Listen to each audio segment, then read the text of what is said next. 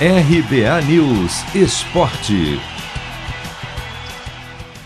Atacante Malcom vai defender o Brasil nas Olimpíadas de Tóquio. Ele foi chamado após o corte de Douglas Augusto por conta de uma lesão e conseguiu a liberação do Zenit. O jogador estava na lista inicial de convocados, porém a comissão técnica mudou de ideia porque Malcom não teria como se apresentar logo no início da preparação. Agora, porém, com essa nova situação, o técnico André Jardine entendeu que é importante contar com o atleta que vai se apresentar no domingo. Depois de iniciar a preparação para as Olimpíadas no Brasil, a seleção seguiu antes da viagem para o Japão para um período de treinos na Sérvia, onde nesta quinta faz um amistoso contra os Emirados Árabes, às quatro da tarde, no horário de Brasília.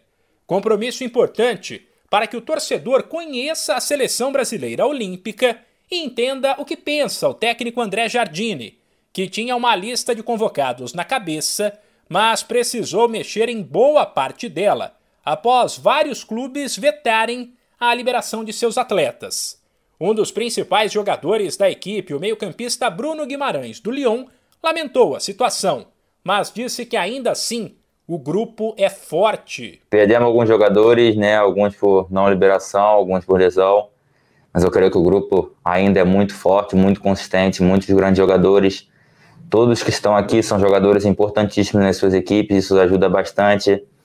É, todos, já, apesar de jovens, já têm uma experiência, já têm título, já têm rodagem.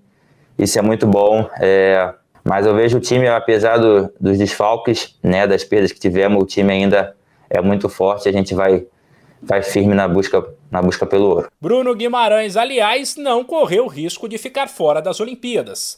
Até porque, quando foi contratado pelo Lyon, ele já deixou combinado que, se fosse convocado, deveria ser liberado.